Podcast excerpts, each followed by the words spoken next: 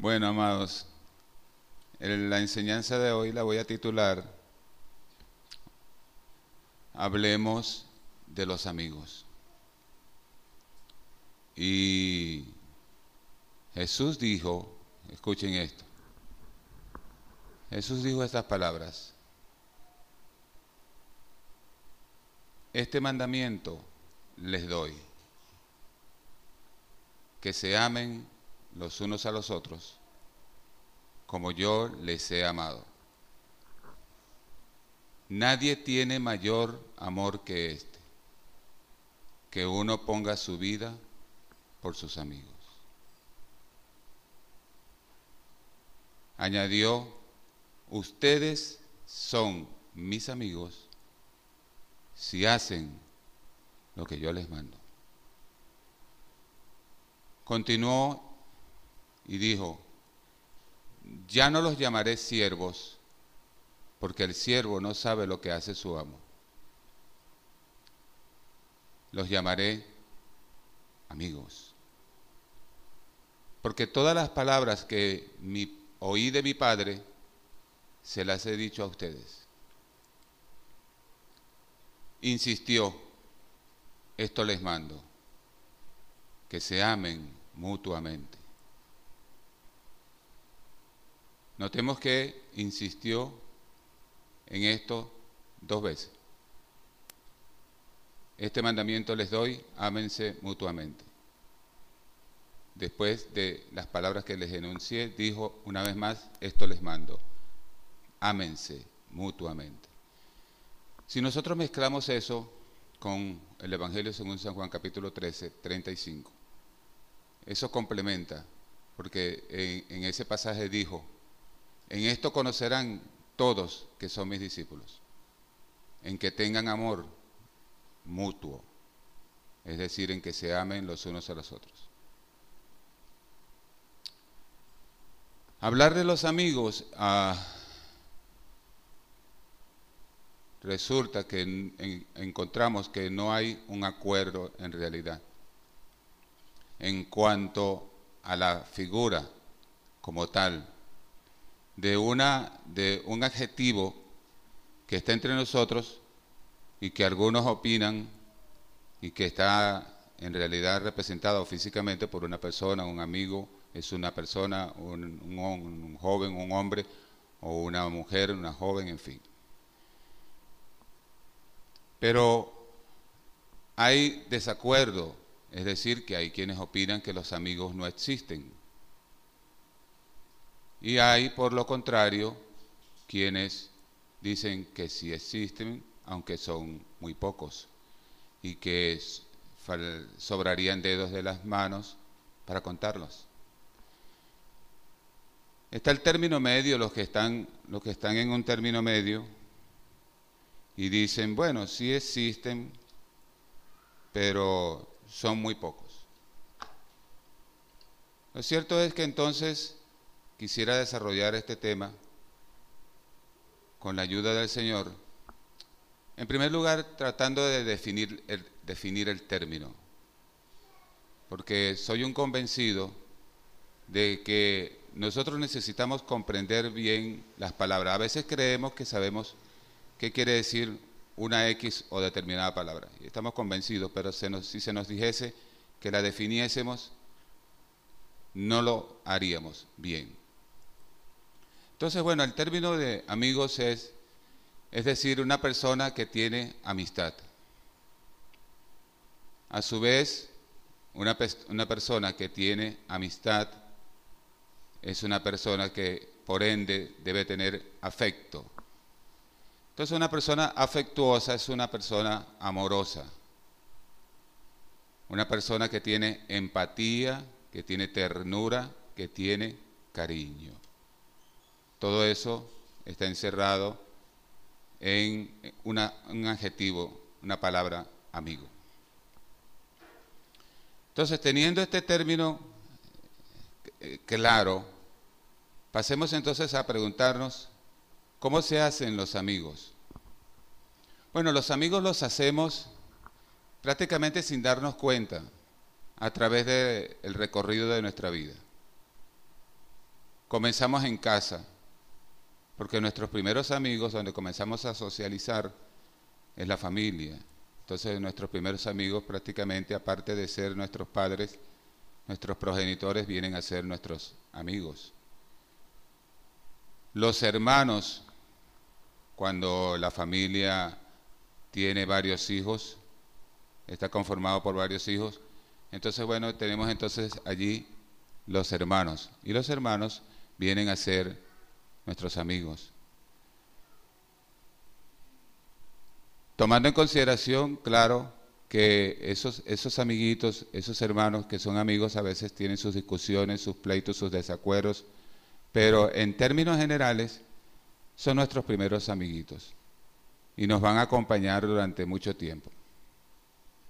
Pero cuando salimos ya del seno de la familia y comenzamos a transitar por la vida, entonces vamos a las aulas y en, en la educación primaria vienen más amigos, en la educación media otros amigos, algunos pasan de primaria y siguen acompañándonos en la, en la educación media, algunos hacemos otros amigos, las personas hacen amigos en las universidades, hacen amistades, amigos en su lugar de trabajo.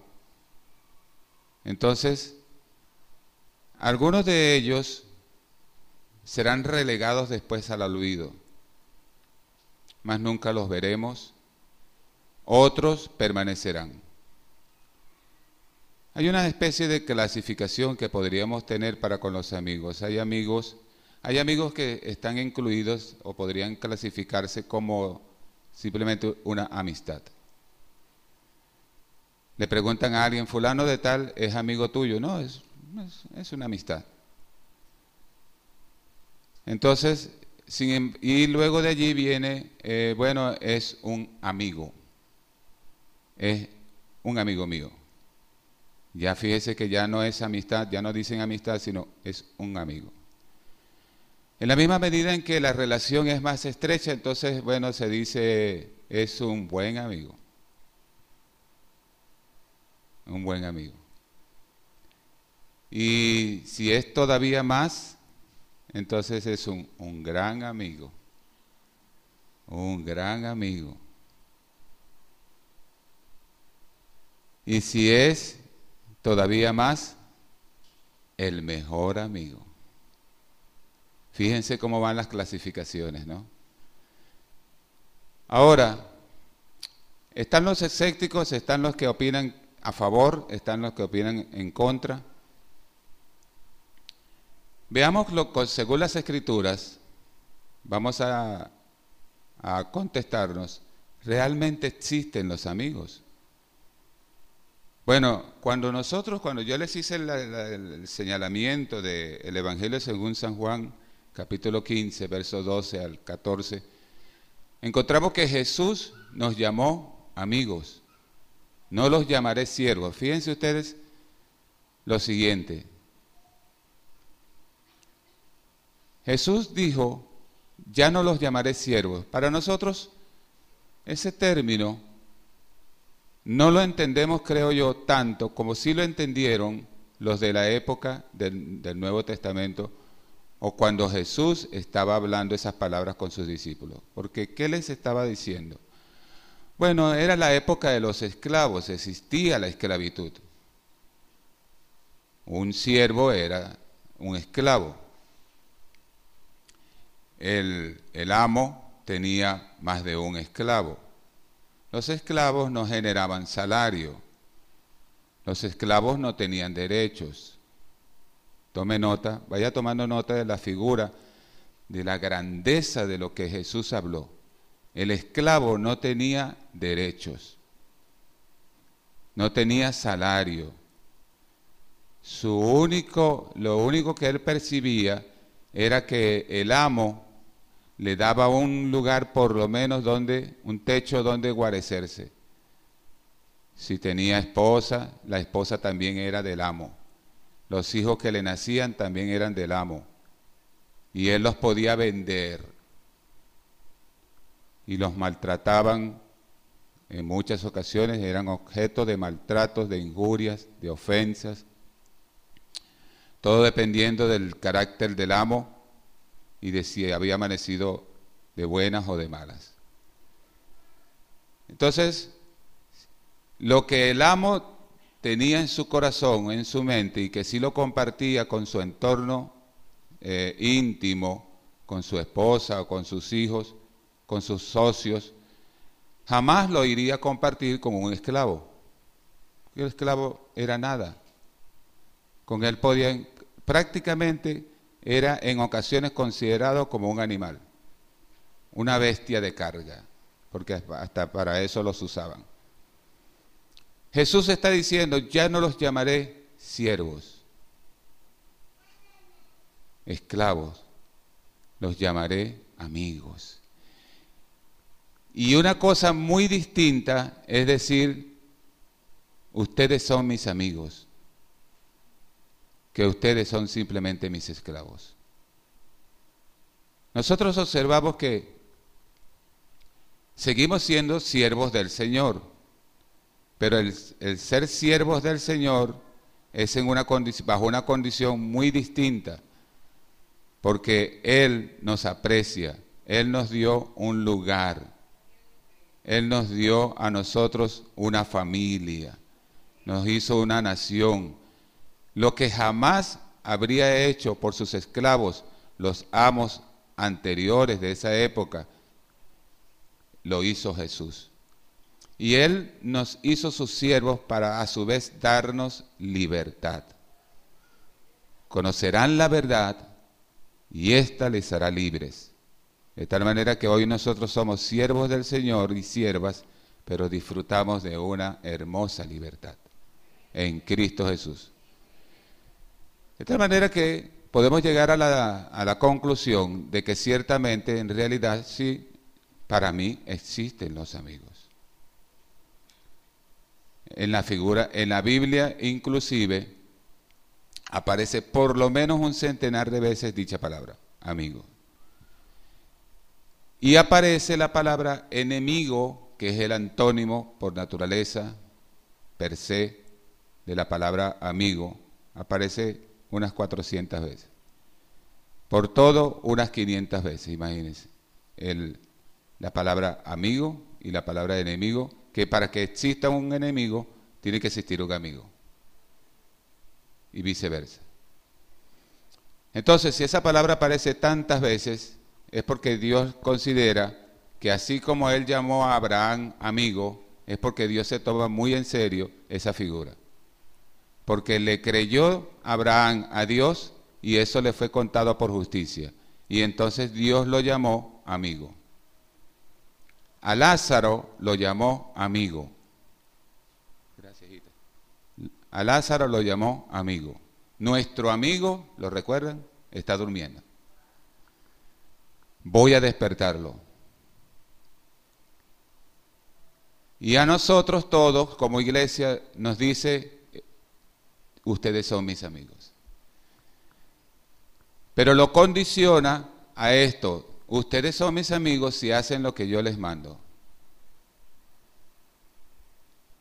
Esto ya entra en el término cuando pasamos a hablar acerca de cómo hacer amigos. Porque no es fácil. Si a una cosa llegamos y estaríamos de acuerdo, es que no es tan fácil como se pudiera pensar hacer amigos. Más difícil aún conservarlos, pero se puede. Ahora, ¿cómo hacer amigos? Bueno, hubo un hombre, un emperador chino, anónimo él, pero que se le ocurrió algo bueno y lo dejó para la posteridad. En una ocasión le informaron de que había una sublevación en una de las comarcas de su reino. Entonces él habló con sus ministros y con los militares y sus jefes y les dijo, vamos, síganme, voy a destruir a mis, enemigos, a mis enemigos. Bueno, se fueron.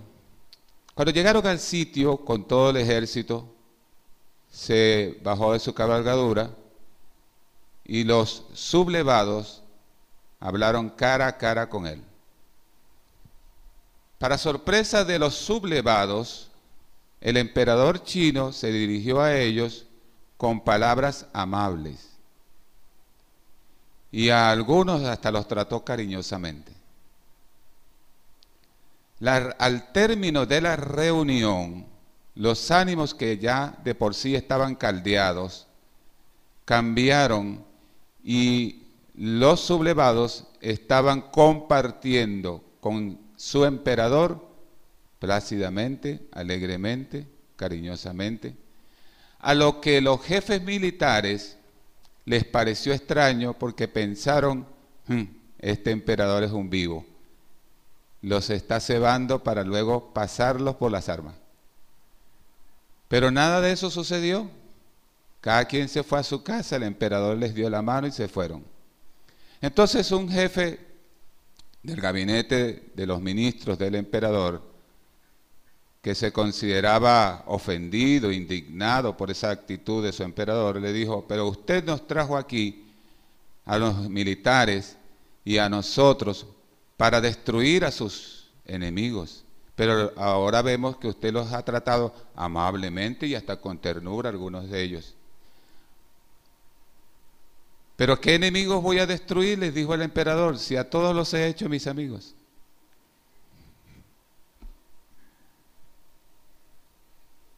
A mí esto me parece sabio. Pero es que yo creo que este emperador se copió Romanos capítulo 5, verso 10 dice que siendo enemigos de Dios, Él nos reconcilió consigo mismo por medio de la muerte de su Hijo. Si siendo enemigos, Él nos reconcilió, mucho más ahora, siendo salvos, estaremos salvos por su vida para siempre. O sea, lo que hizo Jesús es lo que copió ese emperador. Jesús vino y nos reconcilió con Dios, dando su vida. Por eso es que él pudo decir, no hay mejor amigo que este, o no hay mayor amor que este, aquel que da su vida por sus amigos. Es lo que hizo Jesús.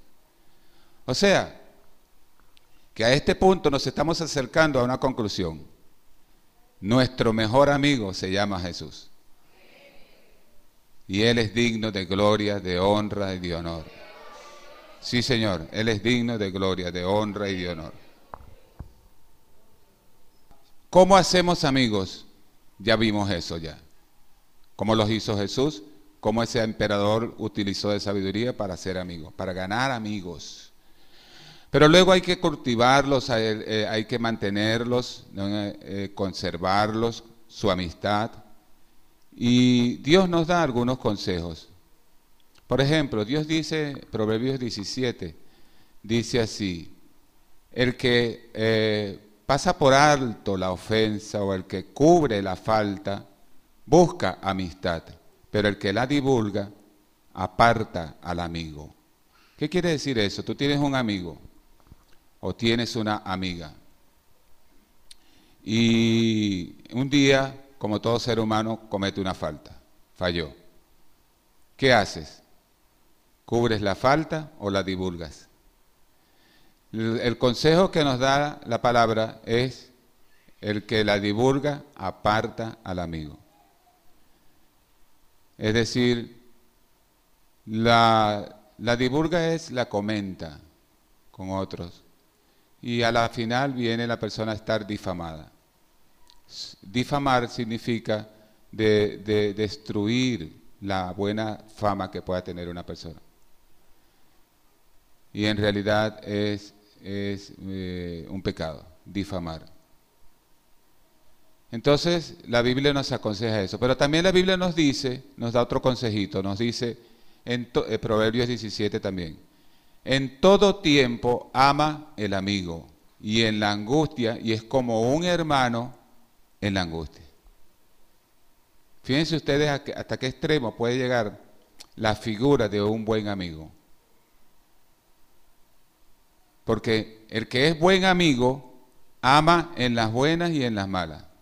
Eso es lo que significa ni más ni menos en todo tiempo ama el amigo. Es decir, en la buena y en la mala. Y esos son los amigos que permanecen. Esos son los amigos que duran para toda la vida. La amistad no es fácil conservarla a veces. Hay una canción muy bonita que compuso y cantó un argentino, ya no está en la tierra, se llamó Alberto Cortés. Y Alberto dijo en su canción, para referirse a la amistad, dijo esto, la amistad es como un frágil barco de papel. Pero ni la más violenta tempestad podrá hundirlo, porque lleva como capitán y timonel un corazón. O sea, cuando dos personas se hacen amistad, se hacen amigos o se hacen amigas, pueden llegar a quererse tanto que ese amor que se genera entre ellos dos o esas dos no lo entienden los demás como pasó con el caso de Jonatán y David. Jonatán era un hombre, se estima, como de unos 47 años cuando él conoció por primera vez a David. Y David se estima que cuando la épica, el épico momento de la muerte de Goliat por la piedra certera que envió la onda de David, era un muchacho de unos 17 años. Estamos hablando de una distancia de un hombre maduro de 30 años superior a él y un muchachito. Pero cuando Jonatán conoce a David y lo oye hablar, queda prendado de aquel muchacho. ¿Por qué? Bueno, porque las palabras de David, su carácter, cuando lo llama Saúl, Jonatán era la mano derecha del rey Saúl. Y Jonatán escuchó cuando eh, David estaba hablando con el rey Saúl. ¿Quién eres? ¿De quién eres hijo? Le preguntó el rey. Eh, tu siervo es hijo de Isaí. Y toda esa conversación que sostuvo David con el rey Saúl la escuchó y la presenció Jonatán. Jonatán estuvo con David en las buenas, cuando David se sentaba en la mesa con el rey era bienvenido al palacio, gozaba del aprecio y de la consideración y de la estima del rey Saúl, hasta el día negro en que las cosas cambiaron. Y David pasó de ser un funcionario del gobierno a un perseguido, a un fugitivo, a ser odiado hasta la muerte por Saúl. Pero en esas circunstancias, por increíble que parezca, y en contra de la voluntad del rey Saúl, el propio padre de Jonatán, que le increpó y le dijo, ¿acaso que yo no sé que tú amas a ese, que es mi enemigo? Tú no sabes que tu reino nunca estará firme si él vive, tratando de que su hijo Jonatán también odiara a muerte a David. Pero no lo logró porque había una nobleza.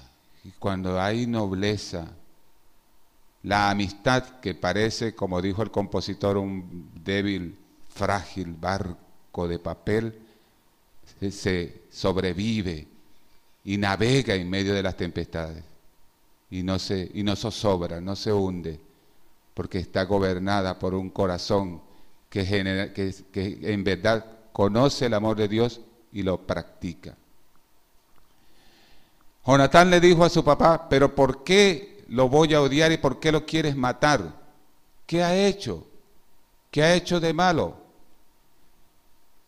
¿No recuerdas acaso cuando él mató a aquel paladín y tú mismo te alegraste en ello? ¿Y ahora por qué lo persigues? ¿Y por qué lo quieres matar?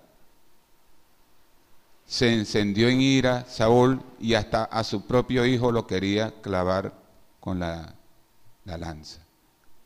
Pero Jonatán salió encendido también en gran enojo contra su papá. Estaba enfrentando al rey y enfrentando a su papá. ¿Por qué se mantuvo fiel Jonatán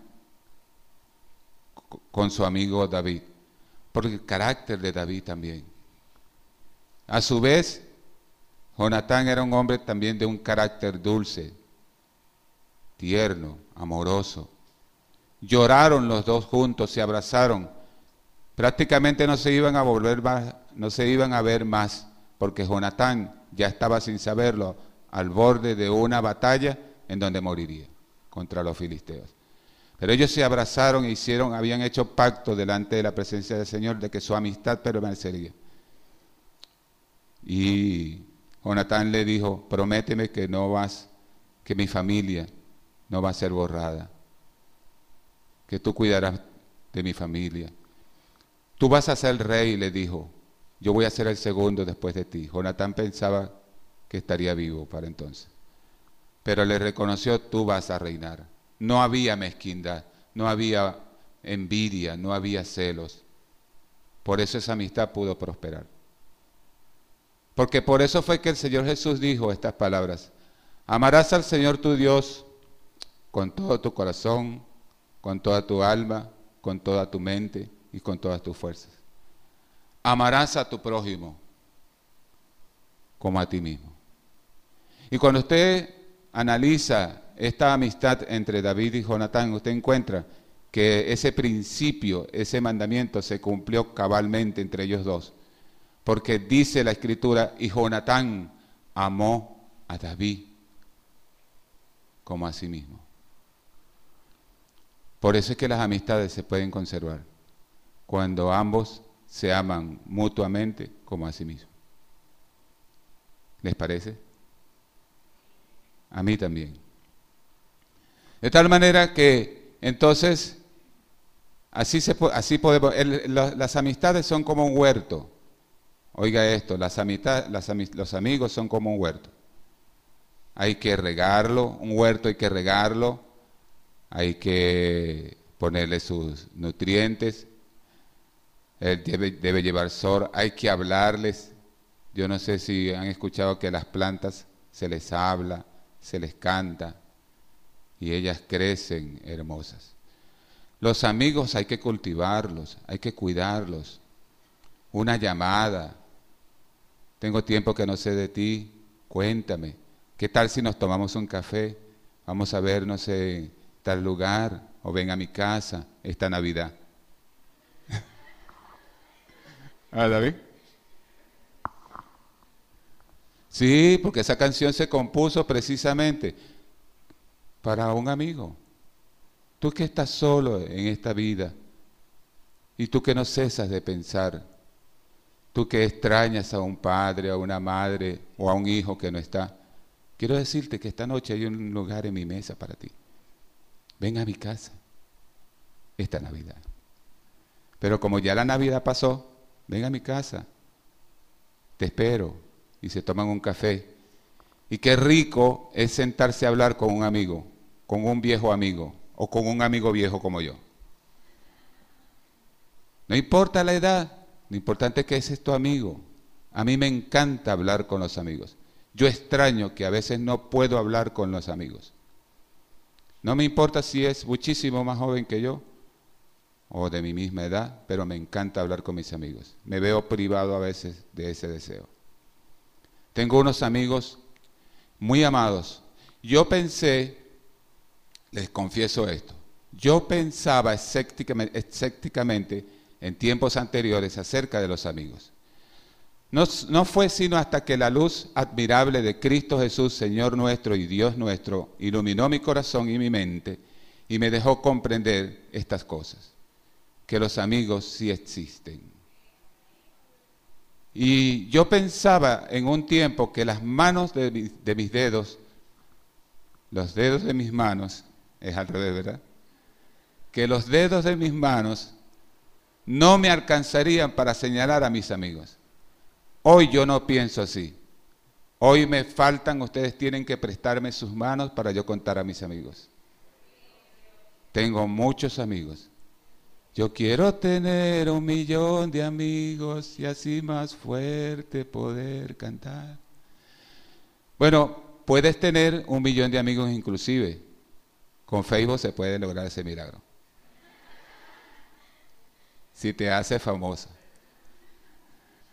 Claro está que esos amigos ya ustedes saben cómo son, ¿no? Solo de like.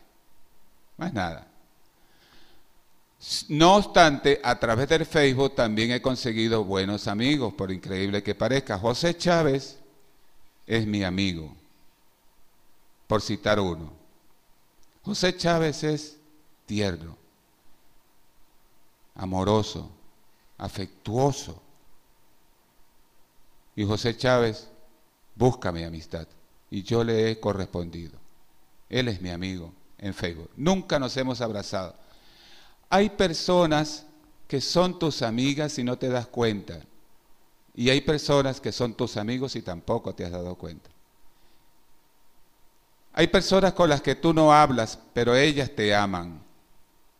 O ellos te aman. Tú no te has dado cuenta. Ni siquiera diriges, una, intercambias una palabra con ellos. Yo recuerdo que hubo un muchachito con el cual yo no intercambié nunca una sola palabra, salvo que yo le dijera, Dios te bendiga. Ese muchachito, yo era un hombre como de unos 30 años, y el muchachito era como de unos 15. Pero me daba un abrazo y con ese abrazo me comunicaba palabras mejor que palabras todo me lo comunicaba su afecto, su amor, como que me dijera, te amo. En un abrazo tan estrecho que comunicaba mucho más que cualquier palabra. Ya Él está en el cielo, se fue antes que yo. Todo el tiempo Él me abrazaba. Los amigos se abrazan. Los amigos toman café juntos. Si es argentino, tomas un mate con ellos.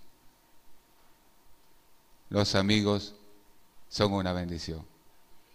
Por favor, considérenme uno de ellos. Estoy disponible para cuando quieran tomar un cafecito conmigo. Vivo en Colao. Y finalmente, hablemos, porque no podemos concluir este tema sin hablar de la corona de Él. Jesús amigo fiel que nunca falla, nuestro gran amigo. Tenemos que cultivar su amistad. Él nos amó entrañablemente, por eso dijo, no hay mayor amor que este, que uno ponga su vida por sus amigos. Estaba hablando de nosotros. Ustedes son mis amigos si hacen lo que yo les mando. Entonces yo creo que cada día una reflexión obligatoria sería, ¿qué hago hoy para agradar a mi mejor amigo? Jesús es obedecer su palabra, guardar sus preceptos, amarlo entrañablemente porque no hay mejor amigo que Jesús. Un aplauso para él, por favor.